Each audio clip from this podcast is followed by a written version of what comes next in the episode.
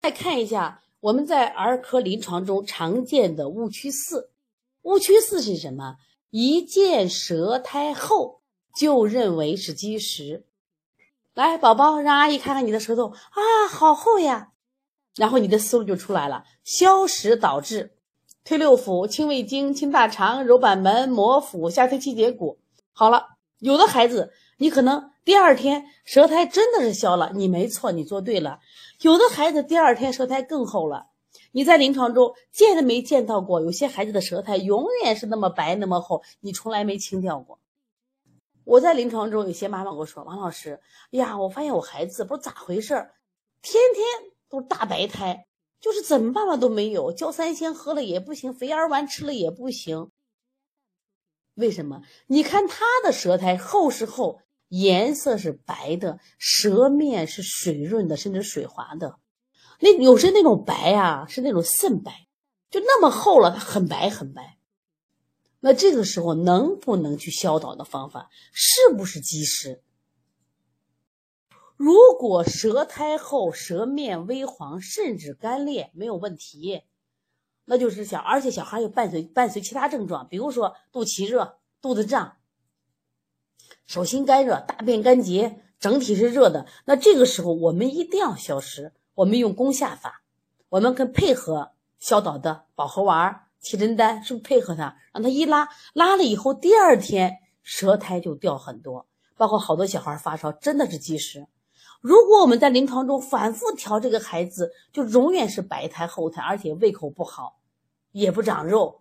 妈妈说：“哎呀，这个孩子怎么着皮肤还蜡黄蜡黄？这种孩子你考虑是脾虚功能下降，不能运化导致的，不能用消导的方法，而应该用助运的方法。消导的方法跟助运的方法是相反的。消导的方法是让它下呢，我通过这种方法，我是让它排出来；但是助运的方法是往上走，是提升的。举个例子，有一个人推个架子车。”他走到一个坡上，推不动了。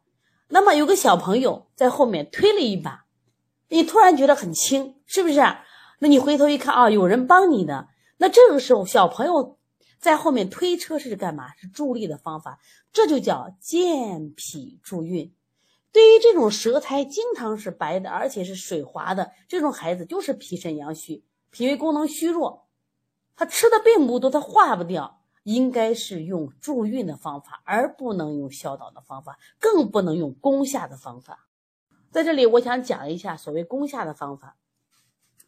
前段时间我开了个课，叫小儿推拿误诊误治课，其中讲了这个望诊问诊的治误、辩证的治误，还有一条讲了这个小儿推拿八法的治误。我发现我们很多儿童同行呀，对这八法了解就是比较片面，可能最常用的是清法。最常用的清法，要么就温法，两种就分不清清法与下法、下法与消法三者的区别。这个非常重要。一般我们脏热的话，可能我们会有一些清法，或者说外感的风热清法。那么下法的话，攻下法，一般的话就是我们常说的这种，呃，阳明腑证，有时机很厉害的，用完以后他可能连屎带尿，噼里哐啷就拉下去了。那还有一种消法，消法。所谓这种消法呢，就是缓散结、缓和的散结。一般我们用揉板门，不用推六腑。这三种方法是不一样的，知道吧？所以我先讲，那像这种舌象，我们一定要注意啊，一定要注意。如果舌苔颜色非常的白还厚，按理说这么厚就应该化黄了，为什么化不了黄？它是脾胃是虚寒的。所以说你在判断孩子。比如说，通过舌象判断他体质的时候，千万不要一句话说你是热了，你是寒了。有些孩子上焦热下焦寒，有的孩子可能上焦热中焦寒，有的孩子可能中焦热下焦寒，还有的孩子上焦也是寒的，比如肺受寒呀、心阳不足呀。明白这道理，不要轻易一句话你阴虚了，你阳虚了，不要这样判断。我喜欢舌诊啊，也喜欢分享，我就觉得它直观嘛。寒了热了，舌头上都能表现出来，它比比如说我们像脉诊呀，可能更直观的能看到，所以更适合我们儿童同行和宝妈来学习。所以今天我来讲误诊，我就想从另外一个角度给大家讲，哦，原来你这样做是可能是有误区了，那我们拨乱反正不就好了吗？所以前段时间我开的小儿推拿误诊误治课，很多人很受欢迎。他说啊，你从多种角度讲啊，我们在哪些方面出了问题了？那实际上今天的舌诊物诊课，我也希望给大家能给一个思路，给一个启发。